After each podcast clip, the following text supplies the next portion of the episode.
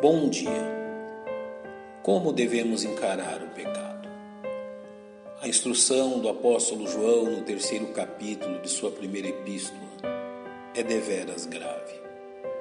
Qualquer que comete o pecado também comete iniquidade, porque o pecado é iniquidade. E bem sabeis que ele se manifestou para tirar os nossos pecados, e nele não há pecado. Qualquer que permanece nele não peca. Qualquer que peca não o viu nem o conheceu. É bom que demarquemos os limites do pecado em nossa vida, pela preciosa instrução do apóstolo. O primeiro e claro ensino deste texto nos apresenta o pecado como uma manifestação de rebeldia contra Deus. Qualquer que comete pecado também comete iniquidade, porque o pecado é iniquidade. O pecado é um ato intencional, pois o tempo verbal usado aqui expressa uma ação contínua e habitual. Além disso, o pecado também é um ato de rebeldia, pois a palavra pecado usada pelo apóstolo é anomia, aquilo que está fora da lei, sem lei, anarquia. Anomia é a expressão da teimosia e determinação do pecador em viver de acordo com suas próprias leis, menosprezando os preceitos de Deus. Por esta razão, jamais pense no pecado como algo suave ou não ofensivo. Ele é a mais pura manifestação de rebeldia contra a santidade de Deus.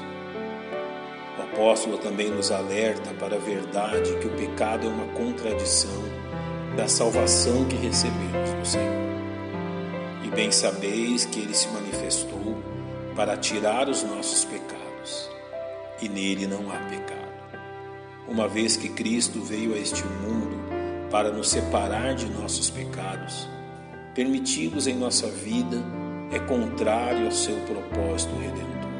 É da mesma forma contrário à salvação que recebemos, pois se o Mestre veio os remover completamente, como podem os salvos mantê-los como prática de vida? O próprio caráter de nosso Salvador é contrário a tudo aquilo que é pecaminoso.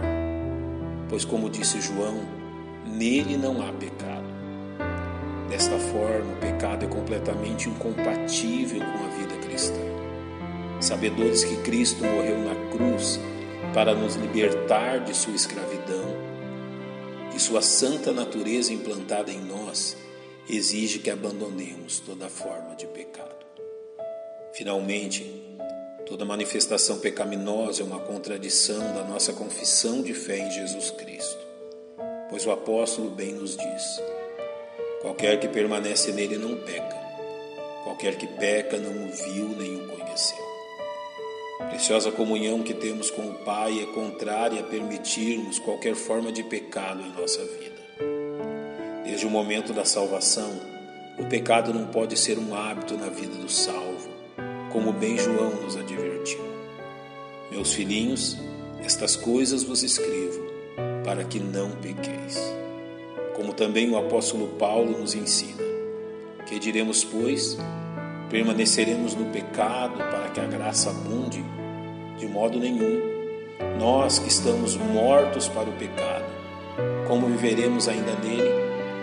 Se verdadeiramente conhecermos Jesus Cristo, fomos libertos desta escravidão. Isto deve ser demonstrado em nossa conduta diária, como descrito no capítulo 6 da carta aos Romanos. Mas agora, libertados do pecado e feitos servos de Deus, tendes o vosso fruto para a santificação e, por fim, a vida eterna. Fará bem o salvo em dar ouvidos à exortação de Hebreus capítulo 12. Segui a paz com todos e a santificação, sem a qual ninguém verá o Senhor.